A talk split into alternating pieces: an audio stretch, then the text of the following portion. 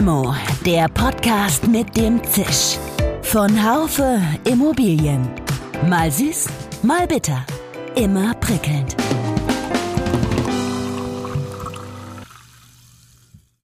»36 Jahre GDW, 36 Jahre Wohnungswirtschaft. Bereits im Mai dieses Jahres hatte ich die große Ehre, anlässlich der Tagung der Arbeitsgemeinschaft großer Wohnungsunternehmen in Bremen den amtierenden GDW-Präsidenten und seine zwei Amtsvorgänger zu einer Gesprächsrunde zu treffen. Axel Gedaschko, Lutz Freitag und Jürgen Steinert. 36 Jahre Wohnungswirtschaft sind sehr eng mit der deutschen Geschichte verbunden. Meine drei Gäste erzählen von ihrer Lobbyarbeit, vom politischen Berlin, von folgenschweren Entscheidungen und vor allem ist dies alles angereichert mit sehr persönlichen Geschichten. Entscheidend war aber auch schon die Weichenstellung, die Unternehmen der ostdeutschen Wohnungswirtschaft nicht in die Treuhand einzugliedern. Wir blicken zurück auf den Fall der Mauer, den Einigungsvertrag und die Aufhebung des Wohnungsgemeinnützigkeitsgesetzes.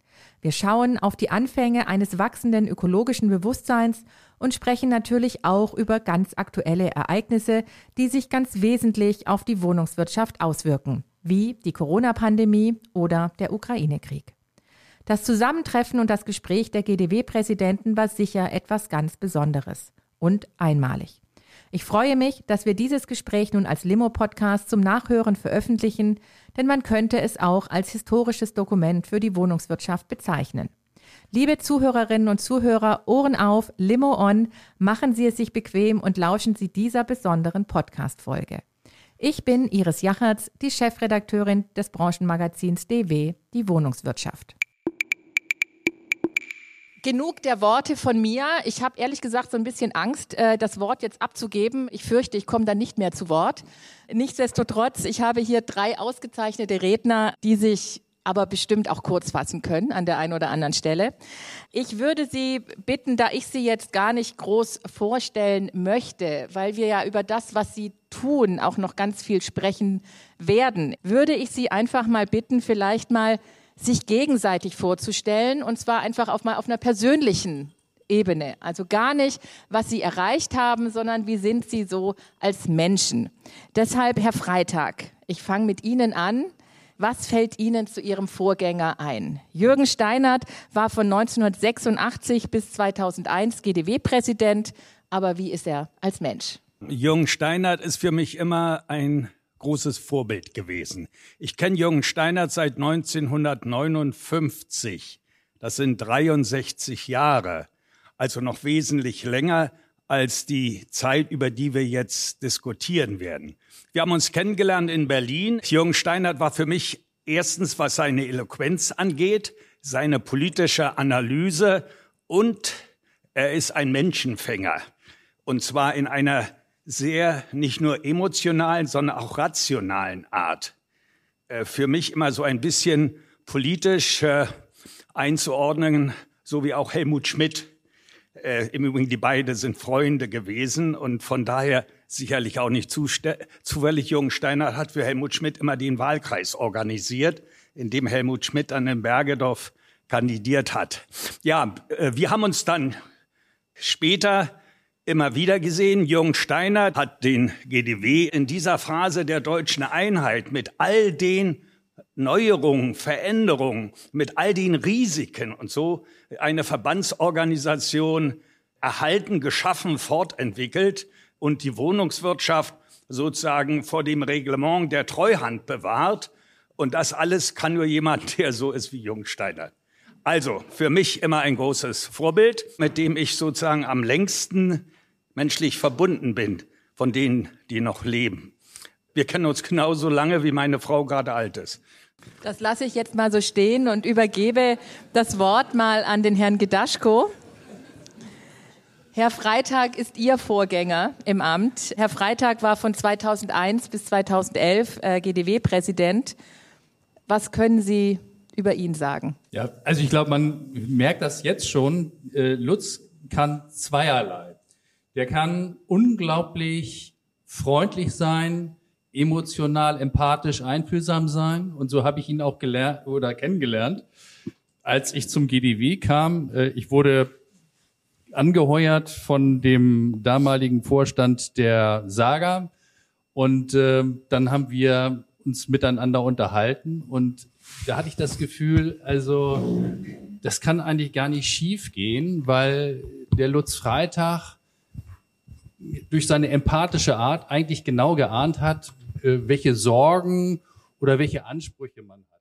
Was er aber auch kann, ist, äh, wenn ihm die anderen Menschen nicht passen, sehr deutlich zu sagen, dass das genau der Fall ist, bis an die Grenzen der Unhöflichkeit, was dann aber in dem Fall auch immer angemessen war. Ich habe dich, ich habe dich, äh, das werde ich nicht vergessen. Wir sind äh, eine Zeit lang noch so im Duett durch die Gegend gezogen am Anfang. Und äh, seinerzeit, das waren spezielle Sorgen. Da ging es um die soziale Stadt. Äh, und die stand auf dem, zum, zum Abschluss frei. Und äh, da hast du ein Bündnis geschmiedet und erstens ganz viele ganz schnell dazu gebracht, mitzumachen. Vor allem den Mieterbund. Und diejenigen, die dann im Wege standen, die haben das gespürt. Also diese ganze Zeit, also ich habe dich damals kennengelernt und die Zeit bis heute, wo wir uns sehen und gehen, ich freue mich, dich zu sehen und du, habe ich das ehrliche Gefühl, freust dich, mich zu sehen. Wir unterhalten uns und äh, was auch angenehm ist, es ist ja nichts schlimmer, als wenn äh, man selber mit seinem Vorgänger die Dinge, auf die man guckt, komplett unterschiedlich betrachtet, inhaltlich anders bewertet. Und das, hm. Muss ich sagen, auch dort Gleichklang im Geiste. Ich, ich habe noch keinen Tag bereut, dass ich Axel Gedaschko für den Job begeistert habe. Und erfreulicherweise ist die Findungskommission diesen Vorüberlegungen gefolgt. Was ich noch sagen kann, äh, Lutz kann gut kochen, also lassen Sie sich gerne mal einladen von den beiden. Das ist äh, lecker. Und ansonsten, ja, also ein fantastischer Mensch hast du eben über deinen Vorgänger gesagt. Das gleiche sage ich gerne über dich. Vielen Dank, Herr Gedaschko. Jetzt Ihr Nachfolger steht, glaube ich, noch nicht fest. Also insofern ist das schwierig, dass er jetzt schon was über Sie erzählt. Deshalb würde ich den Herrn Steinert bitten, über seinen Nach Nachfolger sozusagen ein paar Worte zu verlieren, den Herrn Gedaschko etwas zu charakterisieren. Also zunächst mal bedanke ich mich für die Einladung und die Tatsache, dass ich mit 85 Jahren, und das bin ich am 6. März geworden, heute noch im Hirn einigermaßen klar hier sitzen kann, um Rede und Antwort zu stehen. Das ist nicht selbstverständlich. Und mein Nachnachfolger, Axel Gedaschko, ist nach meinen Erfahrungen und dem, was ich beobachte, ein Glücksfall für den GDW. Und ich meine damit, dass er in einer Zeit der Präsident ist, in der die Wohnungspolitik mit sehr widersprüchlichen Anforderungen und fast täglich sich ändernden kleinen und großen Rahmenbedingungen ihre Aufgaben erfüllen muss.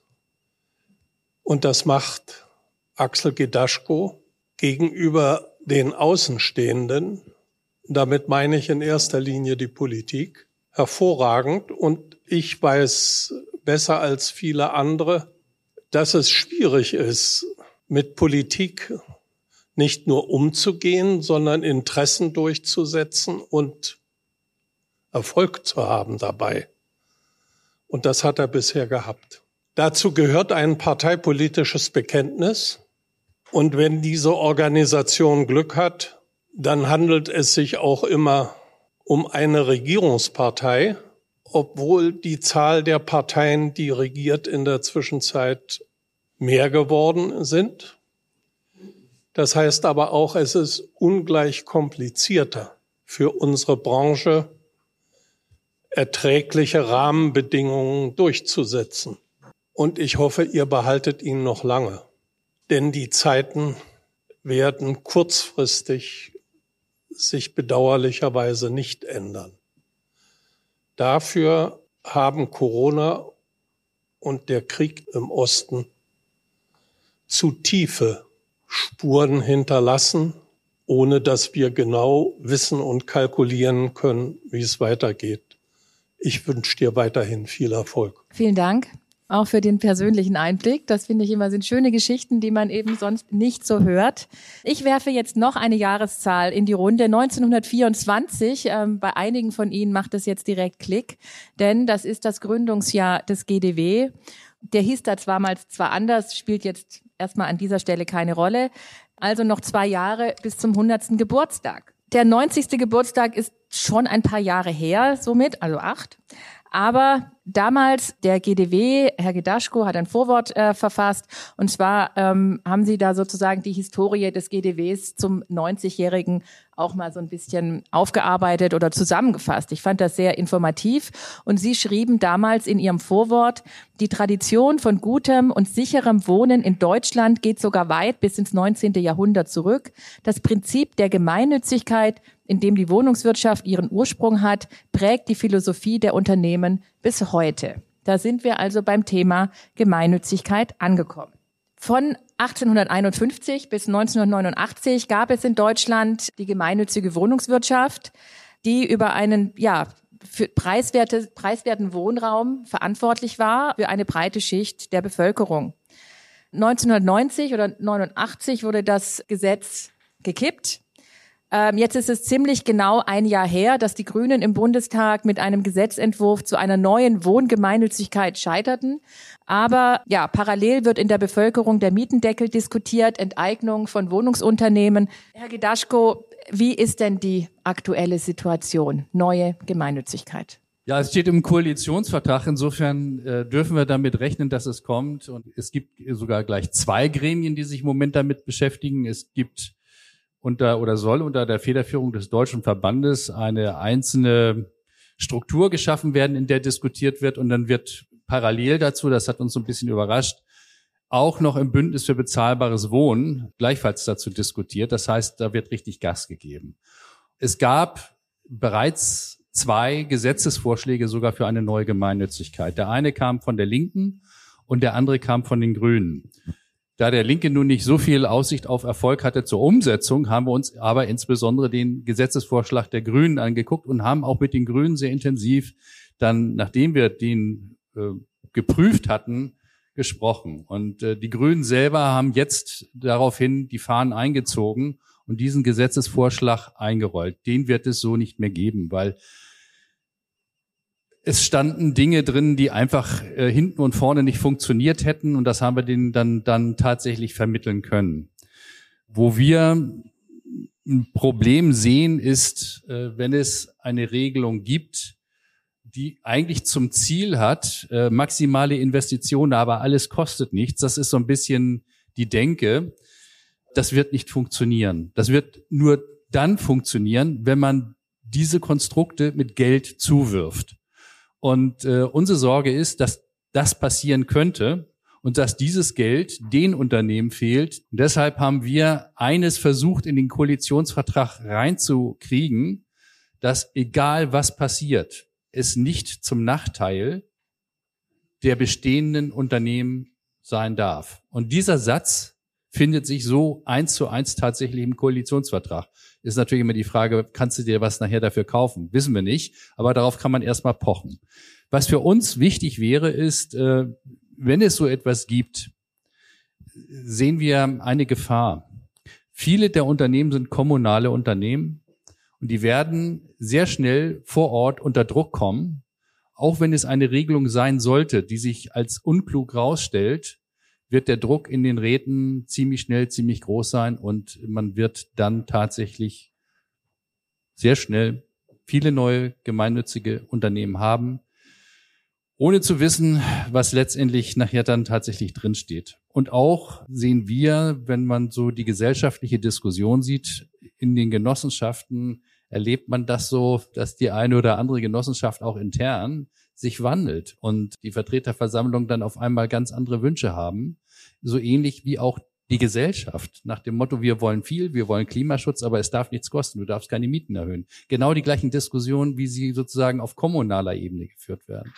Also auch dort deshalb die Gefahr, dass nachher, selbst wenn etwas nicht so Gutes rauskommt, weil es erstmal so nett klingt, die neue Gemeinnützigkeit dort umgesetzt wird. Was wir empfehlen würden, wenn man das machen will, ist wirklich genau hinzuschauen, was funktioniert denn wirklich schlecht an den Unternehmen und was funktioniert gut und dieses Gute eigentlich eher zu stärken, ohne dass man das Unternehmen umkrempeln muss. Und deshalb würden wir einen Weg befürworten, der darin liegen könnte, dass man nicht ein ganzes Unternehmen in eine neue Rechtsform gießen muss, was im Übrigen, das haben wir eben auch den Grünen zeigen können, rein juristisch irrsinnige Komplikationen nach sich ziehen würde und steuerliche Konsequenzen hätte, sondern dass es dann darum gehen könnte, einzelne Objekte anders zu betreiben, als man es jetzt macht. Das wäre für uns ein Weg, den man mitgehen könnte, wenn das denn zu Konditionen ist, die akzeptabel sind, aber weil es eben nur einzelne Objekte wären, ist dann die Frage der, der Verprobung auch etwas, was man gefahrlos machen könnte. Herr Steinert, die Abschaffung des WGG, des Wohnungsgemeinnützigkeitsgesetzes, fiel in Ihre Amtszeit und war, glaube ich, ein ganz wichtiger Meilenstein während Ihrer Amtszeit. Wollen Sie uns einmal mitnehmen ins Ende der 80er Jahre, mal so ein bisschen erzählen, plaudern, wie vor allem auch Ihre Lobbyarbeit zu diesem Thema aussah. Das ist ja ein ganz wichtiger Part als Präsident des GDW und vielleicht auch, welche entscheidende Rolle am Ende zum Beispiel Franz Josef Strauß gespielt hat. Ich würde gerne am Anfang einen Gedanken mitliefern, der mit der gesetzlichen Wohnungsgemeinnützigkeit alleine nichts zu tun hat.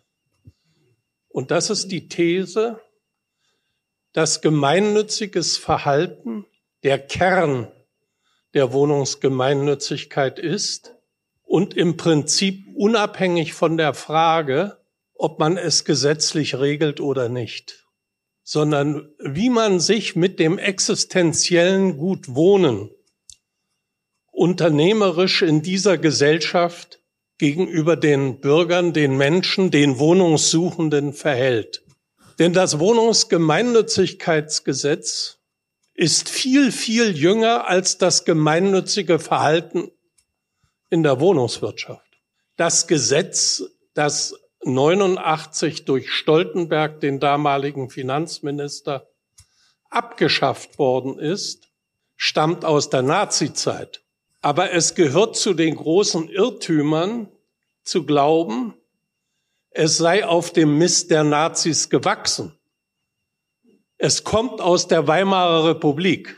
Es war das Kabinett Müller, das durch die Krisensituation der 20er Jahre 1928 eine Notverordnung in Kraft gesetzt hat, die in weiten Teilen identisch ist, was die Nazis 1940 dann Gesetz genannt haben.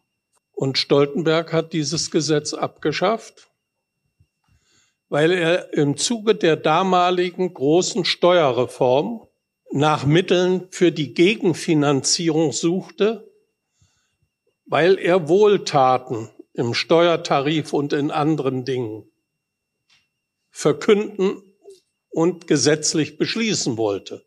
Und da hat er das Wohnungsgemeinnützigkeitsgesetz mit der Bemerkung, der Wohnungsmarkt sei ausgeglichen, abgeschafft.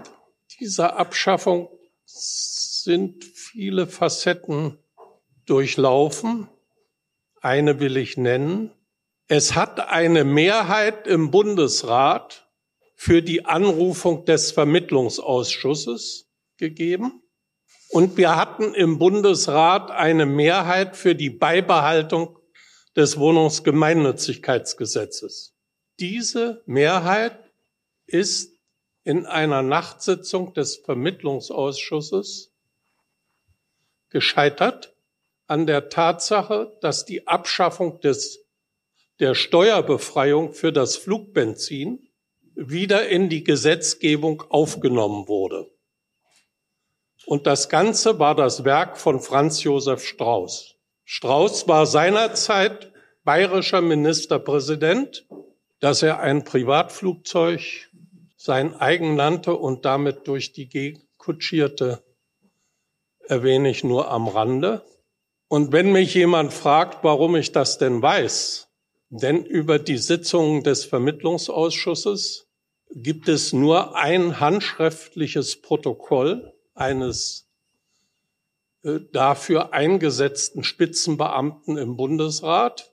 Und das darf man mit Beschluss des Vermittlungsausschusses, also mit Mehrheit der Stimmen, auch persönlich einsehen.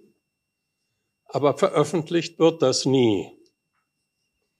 Und trotzdem weiß ich das, und zwar aus einem simplen Grund. Ich war selber fast zehn Jahre lang Mitglied des Vermittlungsausschusses und Koordinator der A-Länder, also der SPD-regierten Länder im Vermittlungsausschuss. Und ich habe unzählige dieser Sitzungen wahrgenommen. Nach meinem Ausscheiden sind die Kontakte natürlich erhalten geblieben und ein namhaftes Mitglied des Vermittlungsausschusses war bei dieser Sitzung dabei, wollte das Wohnungsgemeinnützigkeitsgesetz erhalten und ist mit dieser Initiative gescheitert. Kleiner Absatz. Bei der AGB war der Vorsitzende damals übrigens Viktor Simon und davor, weil der noch eine Rolle gespielt hat, Otto Haberstock aus München.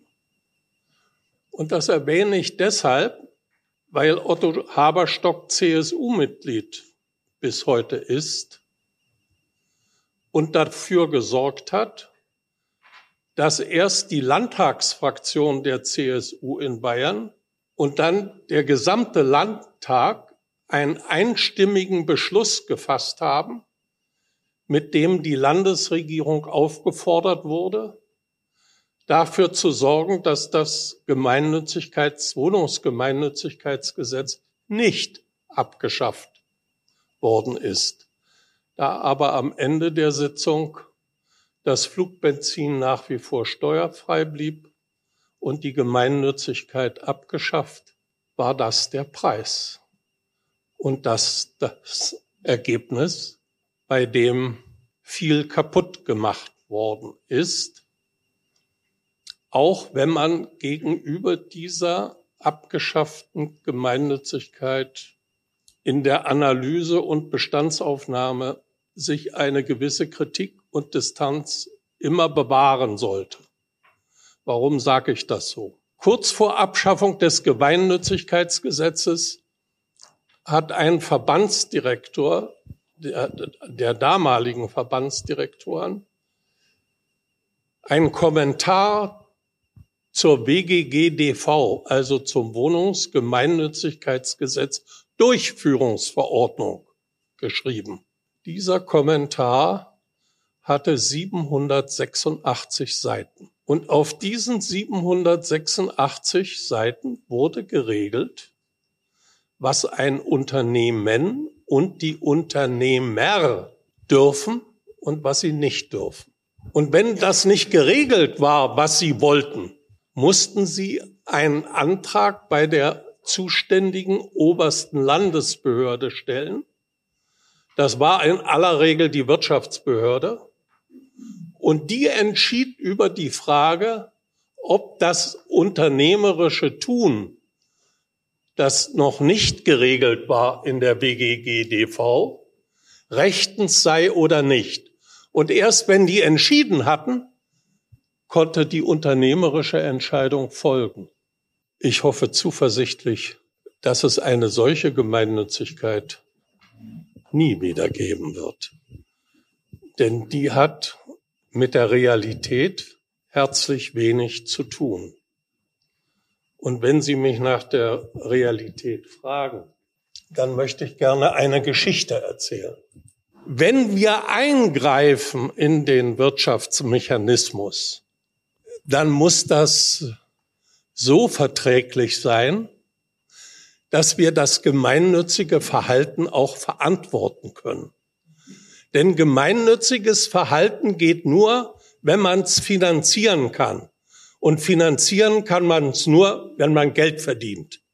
Ohne Geld verdienen ist gemeinnütziges Verhalten in unserer Gesellschaft und prinzipiell nicht möglich. Und das sollte sich jeder hinter die Ohren schreiben, der über eine neue Gemeinnützigkeit nachdenkt.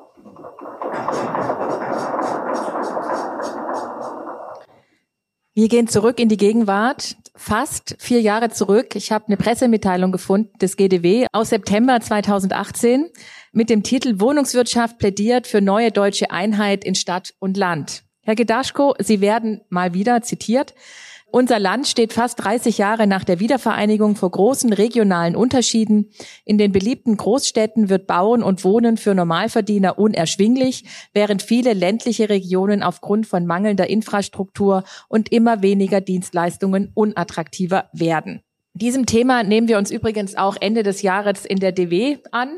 Äh, was tun, wenn es nicht boomt? Es ist also auch in der Jetztzeit immer noch ein leider ein Thema. Herr Gedaschko, können Sie dazu Stellung beziehen einmal? Wir haben das Thema gebracht, weil ich glaube, das ist der Vorteil des GDW. Man ist, wenn man so sagt, am Puls der Zeit äh, näher dran als irgendeine andere Branche. Und was wir gespürt haben, ist genau das, was der, in der nachfolgenden Wahl passiert ist. Das war eine Wahl, wo dann die AfD enorme Stimmenanteile gezogen hat, nämlich genau aus dem Grunde, dass sich die Menschen, und dann kam das Wort abgehängt fühlten. Und dieses abgehängt fühlen, und ähm, da kann man auch noch mal zu den Wohnungsunternehmen in Ostdeutschland kommen, die haben häufig komplett andere Sorgen als äh, Unternehmen in Westdeutschland. Die kämpfen mit Leerständen von 20, 25 Prozent und kämpfen ums nackte Überleben.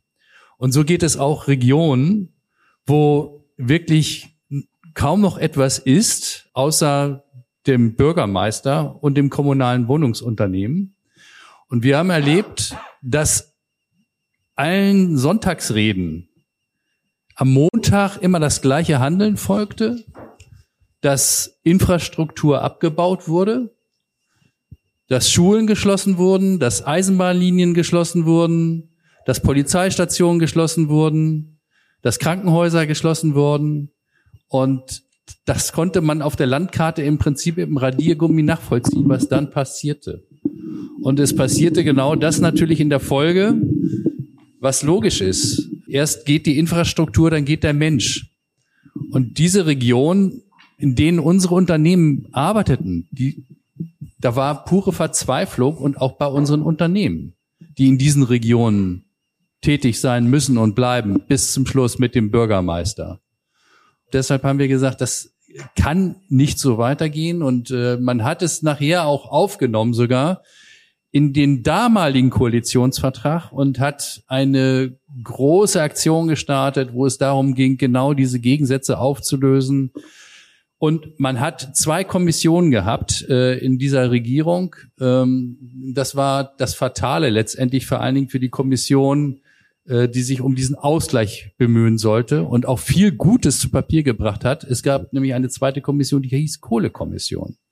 Und die Kohlekommission wurde ihrem Namen wirklich gerecht. Die Kohlekommission hat nämlich sämtliche Mittel, wirklich sämtliche Mittel, die irgendwie zur Verfügung standen, um in der Bundesrepublik Deutschland etwas dagegen zu tun, dass äh, diese, dieser fehlende Ausgleich gegenfinanziert wird, dass man Attraktivität von Regionen stärkt. Es war kein Geld mehr da, weil durch diese Kohlekommission wirklich in einer raffgier Art und Weise sämtliches Geld weggenommen wurde und es wurde dann im Einvernehmen der Regierenden gesagt, das Ergebnis das machen wir zwar noch, aber wir werden keinen Aktionsplan draufsetzen. Und das ist das Fatale gewesen, dann auch nach der Wahl. Und ähm, auch heute noch konfrontieren wir die Regierung mit dem, was damals erarbeitet wurde. Alles richtig. Aber die Umsetzung, wo man auch sagen kann, eigentlich höchst sinnvoll, dass man äh, nicht überall neue Wohnungen baut, sondern vielleicht auch manchmal dafür sorgt, dass die vorhandenen Wohnungen an Attraktivität wieder gewinnen, weil das Umfeld stimmt sehen wir auch heute als nicht erfüllt an. Das heißt, das ist eine Daueraufgabe und diese Republik wird es sich nicht leisten können, ganze Landstriche zu verlieren mit den Menschen, die da noch leben. Dann werden wir wieder nachher auch vielleicht über Wahlergebnisse erschrocken sein, die man aber ein Stück weit auch selbst mit verursacht hat. Vielen Dank, denn warum habe ich diese, dieses Thema gewählt oder diese Frage gestellt? Auch das hat nach natürlich eine historische Vorgeschichte. Und da schaue ich Sie an, Herr Freitag. Stichwort Stadtumbau Ost. Das war ein wesentliches Thema während Ihrer Präsidentschaft. Viele Ex-DDR-Bürger zogen in den Westen. Folge Leerstand, Herr Gedaschko, Sie haben es gerade gesagt, teilweise 25 Prozent. Die Quote natürlich dramatisch. Im Jahr 2000 war Reinhard Klimt der Bundesminister für Verkehr, Bau und Wohnungswesen und er gründet die, die Kommission Wohnungswirtschaftlicher Strukturwandel in den neuen Bundesländern. Herr Freitag, was war denn da genau? Naja, also als ich äh, beim GDW mein Amt übernommen habe am 1.2.2001 hatten wir in Ostdeutschland einen durchschnittlichen Wohnungsleerstand von 16,9 Prozent. Durchschnitt. Es gab eine ganze Reihe von Unternehmen, die lagen über 30 Prozent. Äh, Frau Passlack, die ja jetzt in Bremen ist und die ich vor gar nicht allzu langer Zeit noch mal in Dessau besucht hatte, hatte, glaube ich, 33 Prozent Leerstand. Damals, als ich bei ihr war. Und das war schon lange, nachdem der Stadtumbau eigentlich abgeschlossen war. Also der ist noch keineswegs vorbei. Es gibt nach wie vor Disparitäten. Aber damals 16,9 Prozent. Prognose, die Entwicklung, das konnte man voraussehen, äh, geht auf über, weit über 20 Prozent. Und damit war je nach natürlich betriebswirtschaftlicher Besonderheit die Gefahr von Insolvenzen und Unternehmenszusammenbrüchen voraussehbar. Natürlich konnte sich auch ein ne-, Unternehmen mit 33 Prozent Leerstand über Wasser halten, wenn bestimmte Finanzierungsfragen, bestimmte Fragen der Verschuldung und des Finanzmanagements sozusagen das äh, ermöglichten. Aber das waren Sonderfälle, die gerade in Ostdeutschland kaum gegeben waren weil es entsprechendes Eigenkapital oder auch entsprechende Vermögensstrukturen eben gar nicht gab. Ja, das war voraussehbar. Wir haben ja bisher über viele politische Fehlverhalten und potenzielle Fehlverhalten wie neue Gemeinnützigkeit gesprochen.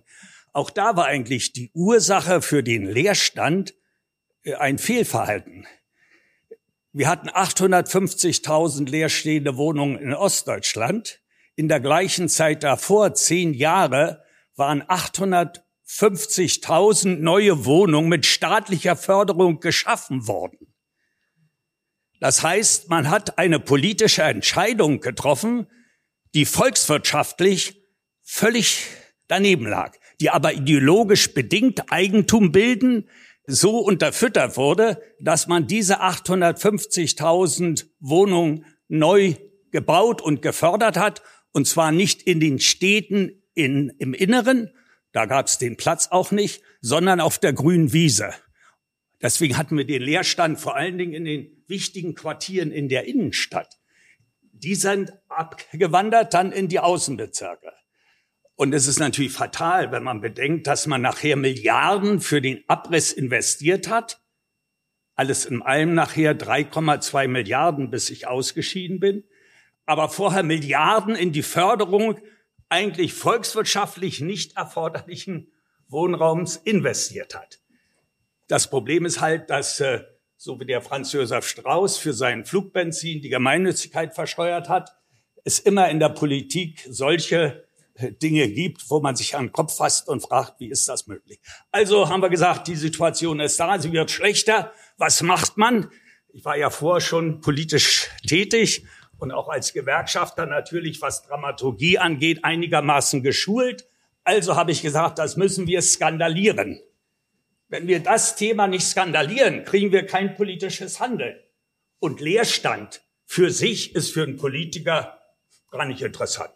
Die kommen lieber äh, zu Geburten als zu Beerdigungen. Also Neubau und äh, Straßen mit, mit kleinen Bändern durchschneiden und so, das machen sie gern. Aber Leerstand ist doch kein politisches Thema. Also haben wir gesagt, müssen wir das skandalieren und haben dann insgesamt vier Stadtumbaukongresse veranstaltet und der erste war in Leipzig mit über 700.000, äh, mit über 700 Teilnehmern und etwa so viel tausend Wohnungen vertreten dort. Da gab es eine riesige Debatte. Wir hatten die Politik bewegt, sie kamen alle.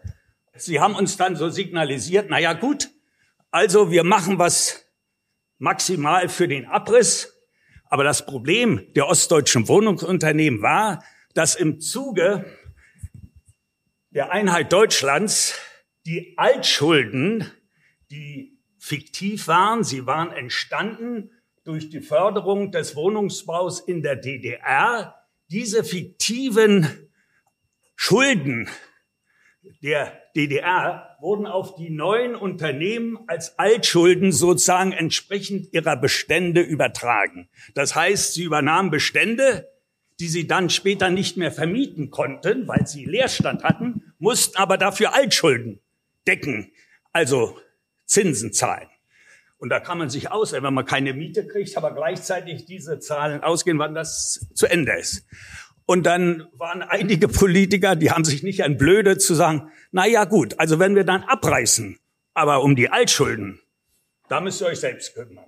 Die Altschulden, die müsst ihr absichern. Denn die Leerstandskosten, die ja nicht mehr ab anfallen, könnt ihr ja verwenden, um die Altschulden zu bedienen. Bei der Gelegenheit habe ich dann gesagt, ja, das ist interessant. Das ist die gleiche Logik, mit der man einem Obdachlosen sagen kann, von der eingesparten Miete kannst du dir eine Eigentumswohnung finanzieren. Na, das ist die gleiche Logik. Und äh, das haben sie dann verstanden, dass da man noch mal ein bisschen drüber nachdenken muss. Ja, und wir haben dann eine Abrissförderung bekommen und Altschuldenentlastung. Und muss sagen, in der Zeit mein wichtigster Partner war Achim Grossmann parlamentarischer Staatssekretär aus Aachen und der hat mich dann so in persönlichen Gesprächen gefragt, Lutz, äh, was brauchst du denn an Geld, um da was Vernünftiges zu machen? Habe ich eine Weile überlegt und dann habe ich ihm gesagt, also Achim, fürs Erste würden 800 Millionen reichen. Also gab es ein erstes Stadtumbauprogramm, 800 Millionen. Abriss und Tilgung von Altschulden jeweils auf die abgerissenen Gebäude. Also das war relativ schnell vorbei, das Geld. Dann kam ein, ein zweites Programm und ein drittes Programm. Und nachher sind wir bei 3,2 Milliarden geendet. Und irgendwann hat Achim Grossmann dann, zu dem ich immer auch heute noch ein sehr persönliches Verhältnis habe, hat er gesagt, Lutz, sag mal, warum hast du mir denn am Anfang nicht gesagt, was da auf uns zukommt? Ich sag, Achim, wenn ich dir 3,2 Milliarden am Anfang gesagt hätte, hättest du den Mut verloren, das in der Politik durchzusetzen. Da musste man so vorgehen. Und das war auch der einzige Weg. Aber im Prinzip ein Politikversagen als Ursache für nachher ein gelungenes Reparaturprogramm. Man hätte sich die Reparatur allerdings auch ersparen können, wenn man das ideologisch anders aufgezogen hätte. Und zwar für einen gewissen Zeitraum nur eine Förderung in die Modernisierung von Beständen und den Erwerb von Bestandsimmobilien. Dann hätte man ja auch Eigentum bilden können, aber eben nicht durch Neubau, der nicht volkswirtschaftlich erforderlich war, sondern durch Aufwertung von Wohnungen, Modernisierung, dass sie attraktiv waren und eben in der Innenstadt und so. Naja, das war aber nicht durchsetzbar, so muss man den anderen Weg wählen, der beschwerlich war, aber es hat viele Wohnungsunternehmen gegeben, die eben dadurch eine sehr, sehr gute Zukunft hatten und auch heute noch eben sehr erfolgreich am Markt sind. Im Prinzip ist keiner am Leerstand nachher gescheitert. Wir gehen noch ein Stückchen weiter zurück. Und zwar, Sie haben es gerade schon angesprochen, Herr Freitag, Altschuldenhilfegesetz. Das trat 1993 in Kraft. Mit dem Einigungsvertrag wurde eben auch festgelegt, dass Altschulden eben Schulden sind. Und das brachte vor allem die ostdeutschen Unternehmen in größte Schwierigkeiten. Das heißt, Herr Steinert, das war Ihre Präsidentschaft, war ein Riesenthema. Sie haben sich da auch ungemein engagiert. Also der Anfang der Altschulden, die hier zu Recht eine Rolle gespielt haben mit zwei Seiten der Medaille. An diesem Anfang steht unmittelbar nach der Wiedervereinigung im Einigungsvertrag, dass Altschulden Schulden seien. Und über diese Aussage hat es unter denen, die davon betroffen waren, großen Streit gegeben. Also betroffen war ja nicht nur die Wohnungswirtschaft mit Altschulden, sondern betroffen waren auch die Banken. Betroffen war auch insbesondere die Landwirtschaft, also die ganzen landwirtschaftlichen Produktionsgenossenschaften. Und auch in, in unserer Branche gab es in Ostdeutschland viele Unternehmer, die äh, mit ihrem juristischen Sachverstand der Auffassung waren, das sind keine Schulden. Und die haben vom Spitzenverband erwartet, dass diese Rechtsauffassung durchgefochten wird. Da muss man sich mal einen Moment zurücklehnen und sagen, in der Wohnungswirtschaft soll eine Grundsatzfrage dieser Art bis zum Bundesverfassungsgericht und hoffentlich mit positivem Ausgang durchgefochten werden. Was meinen Sie wohl, wie lange das dauert? Das Grundsatzurteil zu dieser Frage stammt aus dem Jahre 1996. Am Beispiel einer landwirtschaftlichen Produktionsgenossenschaft hat das Bundesverfassungsgericht entschieden, Altschulden sind Schulden. Und alle, die sich darauf damals nicht eingelassen haben, die also keine Verhandlungen mit der Bundesregierung über Entlastungen geführt haben, das setzt ja die Anerkennung der Schulden erstmal voraus. Die haben auch nach 1996 keine Chance, keine politische Chance mehr bekommen, an den Altschulden auch nur irgendetwas zu tun, zu ihren Gunsten. Bei der Wohnungswirtschaft handelte es sich um 56 bis 60 Milliarden Altschulden die wurden den Unternehmen zugeordnet. Übrigens damals mit einem Zinssatz von 9,5 Prozent. Und die sollten bedient werden. Und die Miete war nach der Umstellung, nach der Transformation von der sozialistischen Staatswirtschaft in eine soziale Marktwirtschaft. Diese Umstellung erfolgte am Anfang mit einer Miete von einer D-Mark. Und erst im zweiten Schritt wurden es zwei D-Mark. Und erst im dritten Schritt kam das Vergleichsmietensystem und das Wohngeld.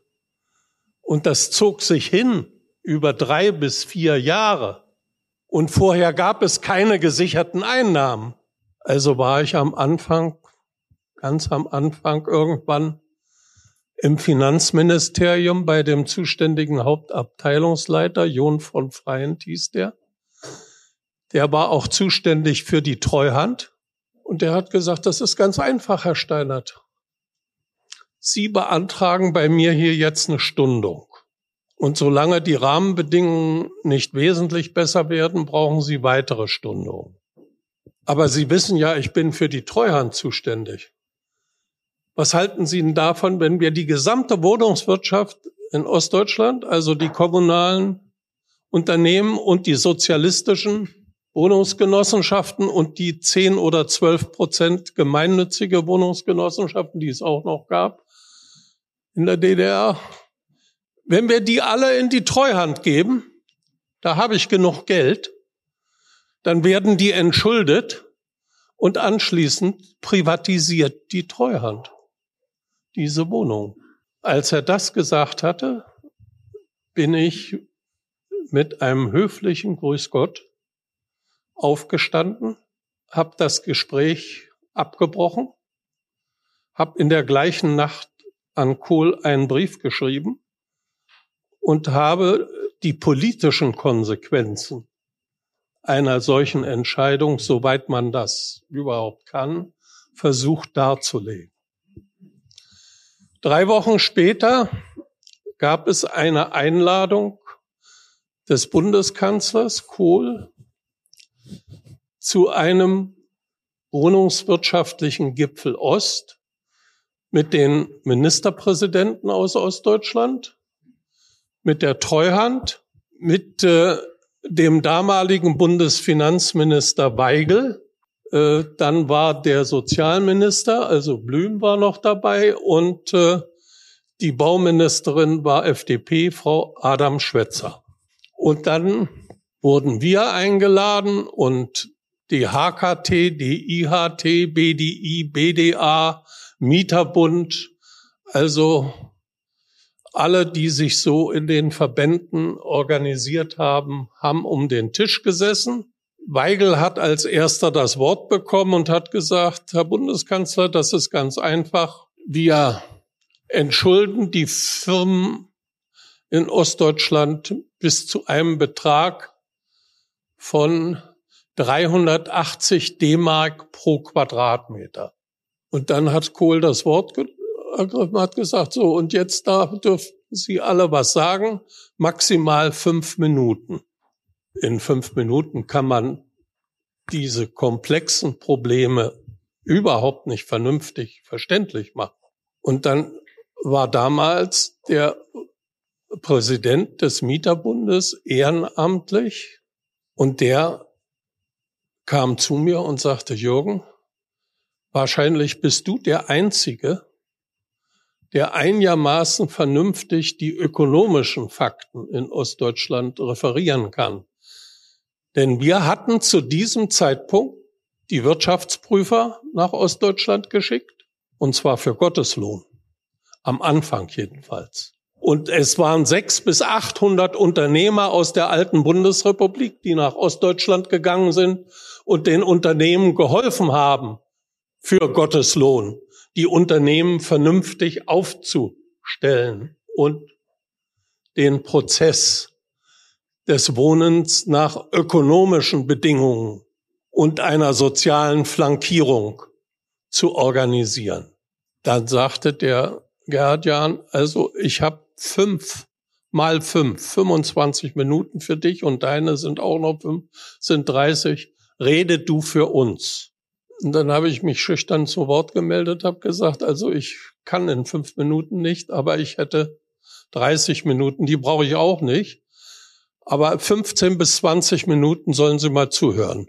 Und dann habe ich das referiert, was uns die Wirtschaftsprüfer in der Zwischenzeit an Fakten und Daten über den Zustand der Wohnungswirtschaft in Ostdeutschland gesagt haben. Und habe am Ende dafür geworben, die Altschulden zu streichen. 56 bis 60 Milliarden. Und der Vorschlag von Weigel, wie ich später erfahren habe, hätte nur in Anführungsstrichen 6,5 bis 6,7 Milliarden gekostet. Jedenfalls hat uns Kohl nach Hause geschickt, ist mit den ostdeutschen Ministerpräsidenten und noch ein paar anderen beieinander geblieben und morgens um fünf bin ich aus dem Bett geholt worden. Am anderen Ende war das Kanzleramt und die Frage lautete, Herr Steinert, Sie sollen sagen, wie Sie es gerne hätten. Entweder der Vorschlag Weigel, also ich verkürze das jetzt extrem, äh, entweder der Vorschlag Weigel und die erste Zins- und Tilgungszahlung am 1.1.1977 oder eine Kappungsgrenze von 150 D-Mark pro Quadratmeter und die erste Zins- und Tilgungszahlung am 1.7.93. Haben Sie das verstanden? Morgens um fünf. Ich war gerade aufgewacht aus Tiefschlaf kommt. Ja, habe ich gesagt, ich habe verstanden, ich will 150. Das habe ich befürchtet, hat der am anderen Ende gesagt. Denn nach allem, was wir wissen, kostet das Weigel 30 bis 33 Milliarden D-Mark. Und darauf ist er nicht eingestellt. Aber morgens um neun bin ich angerufen worden mit dem Bemerken, es sei so gekommen. Der Bundeskanzler habe entschieden, 150 D-Mark Kappungsgrenze und Weigel müsse sehen, wie er mit den 33 Milliarden fertig wird. Der Pferdefuß bei der Geschichte war erstens eine Investitionsauflage für die Unternehmen, kein Problem, und eine Privatisierungsauflage. Das heißt auch für die Genossenschaft. Das heißt, Frau Adam Schwetzer hatte gar nicht begriffen, dass Genossenschaften eine Form des gemeinsamen oder gesellschaftlichen Miteigentums sind. Den Genossenschaften kann man doch nicht einfach unter wiedergewonnener Freiheit, auch in der Wirtschaft, die Wohnung unterm Arsch wegziehen. Entschuldigung. Aber so ist es natürlich angekommen. Der langen Rede kurzer Sinn. Beide Auflagen sind beschlossen worden und beide haben meine Nachfolger, insbesondere Lutz Freitag, hinterher mühsam weiter runterkorrigieren müssen. Aber trotzdem war der Anfang, es nicht bei den 56 oder 60 Milliarden zu belassen, sondern es zu reduzieren, und zwar drastisch, und 33 Milliarden den ostdeutschen Unternehmen in die Verfügungsgewalt für Investitionen zu übergeben, was in den folgenden zehn Jahren mehr als 130 Milliarden Investitionen in den Bestand in Ostdeutschland ermöglicht hat. Nicht der Neubau, der durfte davon nicht finanziert werden. Äh, das war eine gesonderte Fehlentwicklung, aber eine gravierende. Das war am Anfang äh, schon ein schwieriges Stück des Weges, bei dem der damalige Bundeskanzler, und deshalb, deshalb erwähne ich das so deutlich, sehr eindeutig Partei ergriffen und eine Entscheidung getroffen hat, von der er glaubte, dass sie politisch eher zu verantworten sei als das, was der Finanzminister ihm vorgeschlagen hat. Ich glaube, ganz entscheidend war aber auch schon die Weichenstellung, die Unternehmen der ostdeutschen Wohnungswirtschaft nicht in die Treuhand einzugliedern, denn dann wäre es zu einer fatalen Fehlentwicklung gekommen, wie wir sie im Bereich der Industrie ja erlebt haben.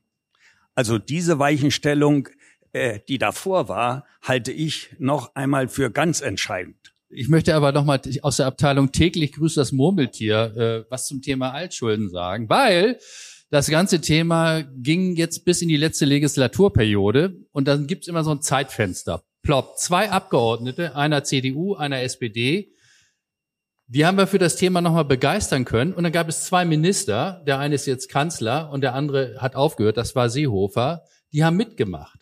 Und wir haben etwas geschafft, das ist in der Öffentlichkeit gar nicht groß in Erscheinung getreten, war auch gut so, sondern hätte es Neid hervorgerufen. Nämlich, es gibt äh, Stasi-Renten von Mitarbeitern der Stasi, die kriegen eine Rente. Und diese Stasi-Renten mussten bezahlt werden von den neuen Bundesländern. Und der Bund hat gesagt, wir nehmen euch ein Stück der Last ab. Und der Deal war, die Länder geben das an unsere Wohnungsunternehmen, um das Thema Altschulden zu beenden. So, und jetzt aus der Abteilung Erfolg gehabt, aber nutzt nichts. Dieses Geld ist bis auf ein Bundesland komplett in den allgemeinen Haushalt verschwunden und kein Cent, kein Cent kommt bei unseren Unternehmen an. Nur Mecklenburg-Vorpommern.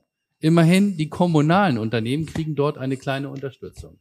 Ansonsten, und das muss man sich auf der Zunge zergehen lassen, der Bund gibt das Geld und die neuen Länder in der Verantwortung für sich selber geben den Wohnungsunternehmen, die dafür sorgen, dass die Länder lebenswert sind, kein Geld. Das wollte ich nur noch mal.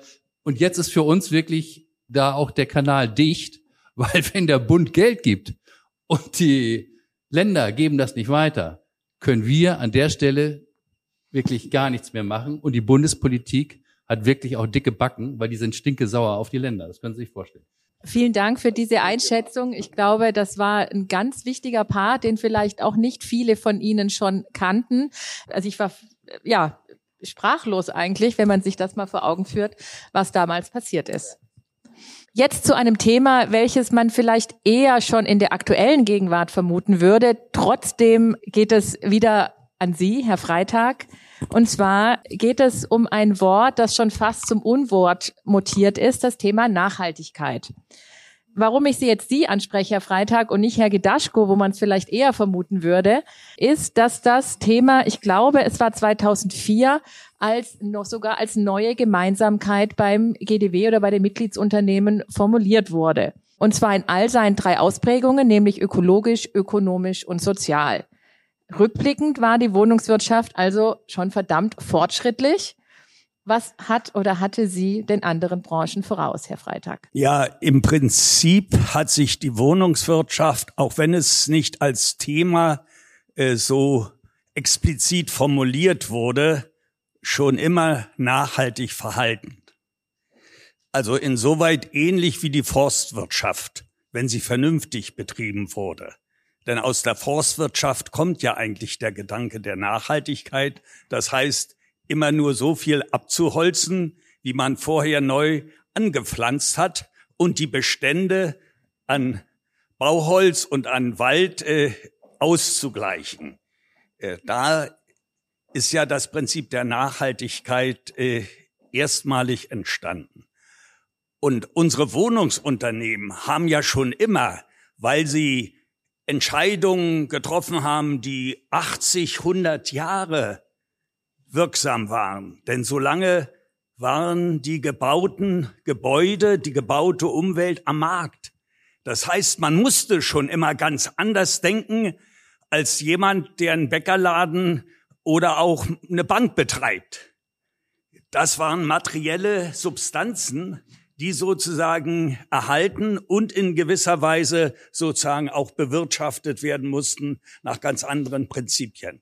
Aber was äh, in diese Debatte hineinkam, war, dass in dieser Phase äh, auch durch diese Tendenz zur Privatisierung kommunaler Wohnungsunternehmen äh, sich ein neuer Mainstream entwickelt hatte in der Republik. Im Übrigen wieder mal eine politische Fehlentwicklung dass man nicht einmal glaubte, ja, ein Wohnungsunternehmen ist ja eine ganz normale Ware, die man verscheuern kann.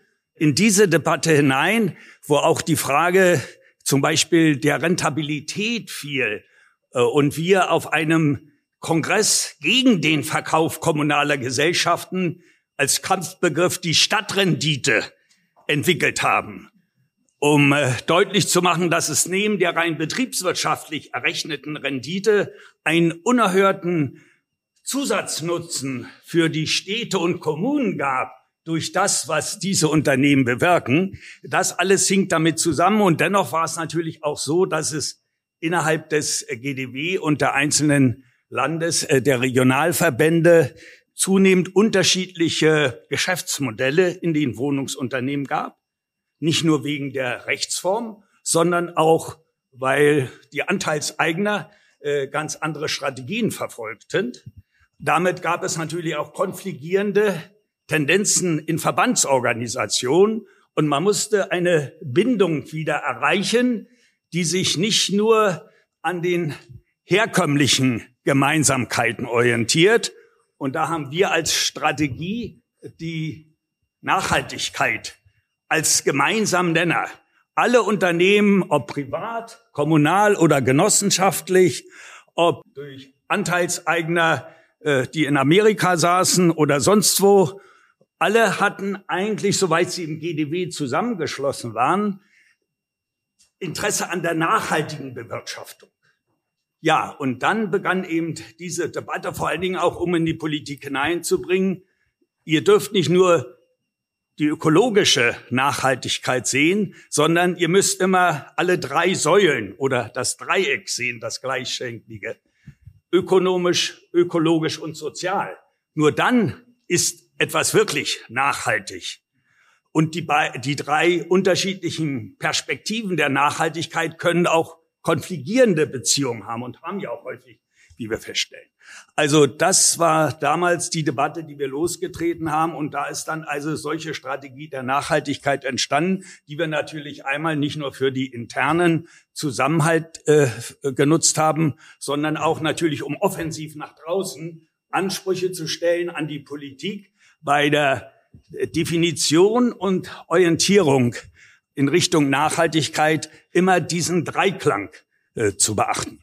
Dann gehen wir mal ins Jetzt. Und zwar, ich weiß nicht, wie es bei Ihnen aussieht in den Unternehmen. Viele, ich hoffe, viele Unternehmen arbeiten derzeit an einer Klimastrategie. Das Klimaschutzgesetz von 2021 stellt viele von Ihnen, glaube ich, vor größte Herausforderungen.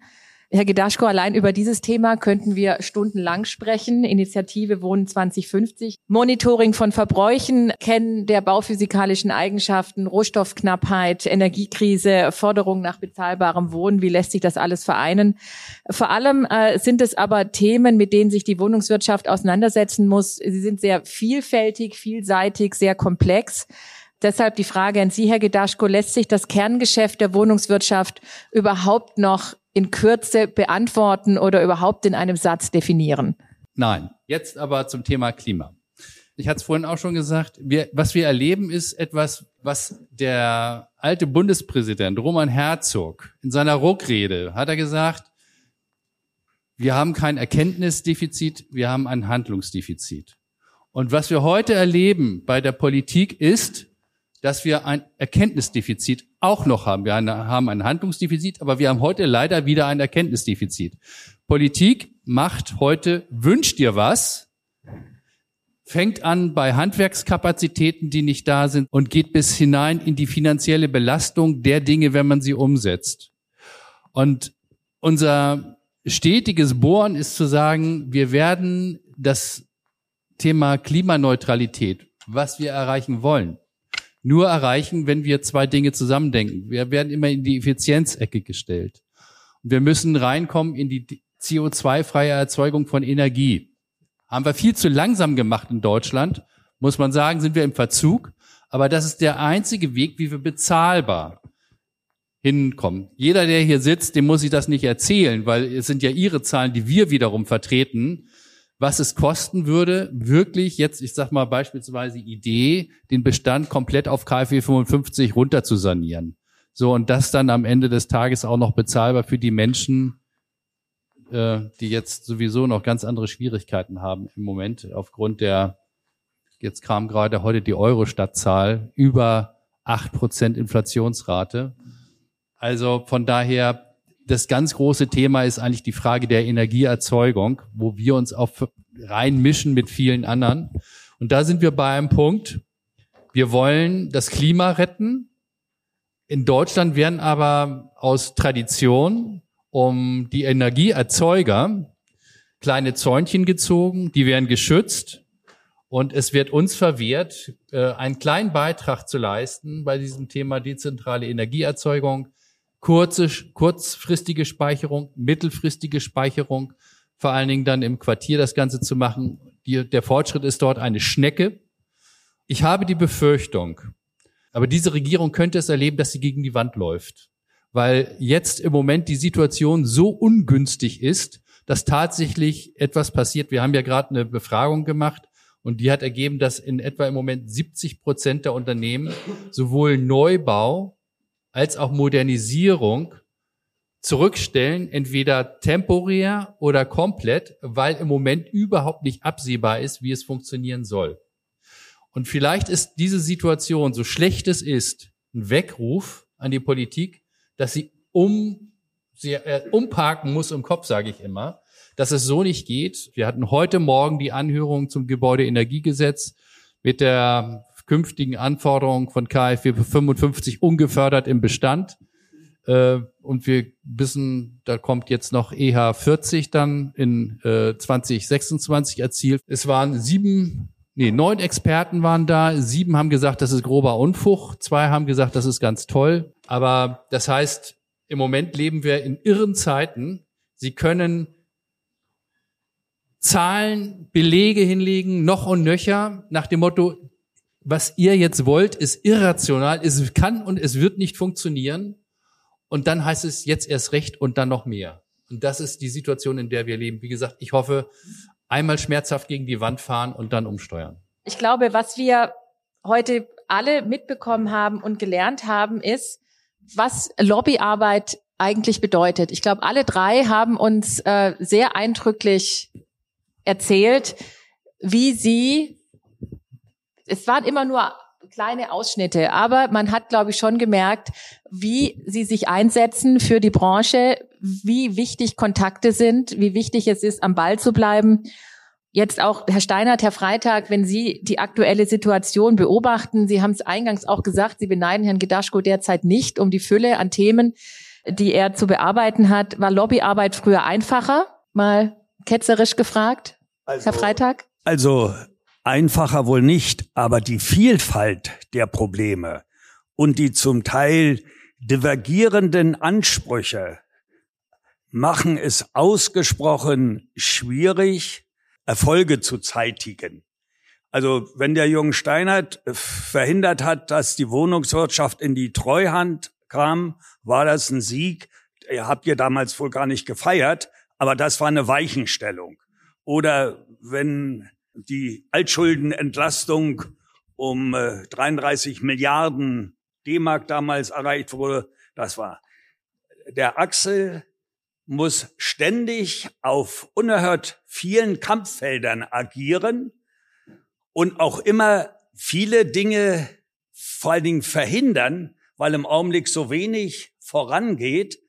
Aber das ist eben so schwierig zu kommunizieren und es auch eine nervige Arbeit. Also das, darum beneide ich ihn zum Beispiel nicht.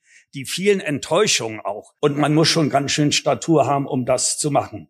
Also es ist eine ganz andere Art der Interessenvertretung und vor allen Dingen auch Ihnen gegenüber, äh, das alles immer auch legitimiert zu bekommen. Axel muss die kleinen Erfolge, die er bringt, eigentlich viel größer feiern, weil die sind so schwer zu erringen und auch so schwer zu kommunizieren. Und deswegen meine ich, ist die Arbeit heute besonders anstrengend. Herr Steinert? Also ich glaube, dass äh, die legitime Interessenvertretung, und darum handelt es sich bei uns, schwerer, weil vielfältiger geworden ist. Also 86 habe ich angefangen. Das äh, sind mehr als 30 Jahre. Und in den 30 Jahren hat sich die Vielfalt der Probleme in unserer Gesellschaft auch in der Beziehung untereinander vergrößert. Und dennoch müssen wir einen Weg finden, diese Vielfalt zu repräsentieren und gemeinsame Interessen zu formulieren. Das setzt Kompromissfähigkeit voraus.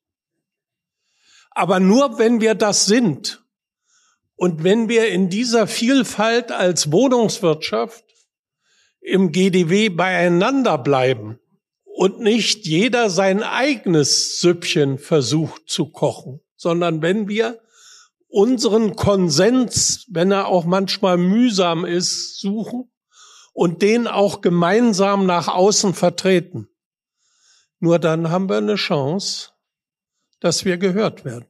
Ich verrate kein Geheimnis, wenn ich rückblickend sage, zum Zeitpunkt der Abschaffung des Wohnungsgemeinnützigkeitsgesetzes hat es in unserer damaligen Organisation, auch in der AGB, Tendenzen gegeben, die Vielfalt auch organisatorisch zu realisieren. Das heißt, weitere wohnungswirtschaftliche Verbände zu gründen. Ich war damit konfrontiert. Und ich habe alle Kraft damals reingesetzt, damit der Laden beieinander bleibt. Und ich bin fest davon überzeugt, dass wir heute nicht so dastehen würden als Wohnungswirtschaft, wenn wir nicht die Kraft gehabt hätten, uns nach innen in intensiven Debatten bei den unterschiedlichen Themen immer wieder auf einen Nenner zu einigen und den auch nach außen zu vertreten. Wir werden in der Vielfalt der Gesellschaft, die weiter zunehmen wird, nur gehört, wenn wir die politische Kraft haben, den anderen auch durch unsere Zahl und die Menschen, die wir repräsentieren, zu überzeugen. Also bleibt beieinander und entwickelt den GDW weiter.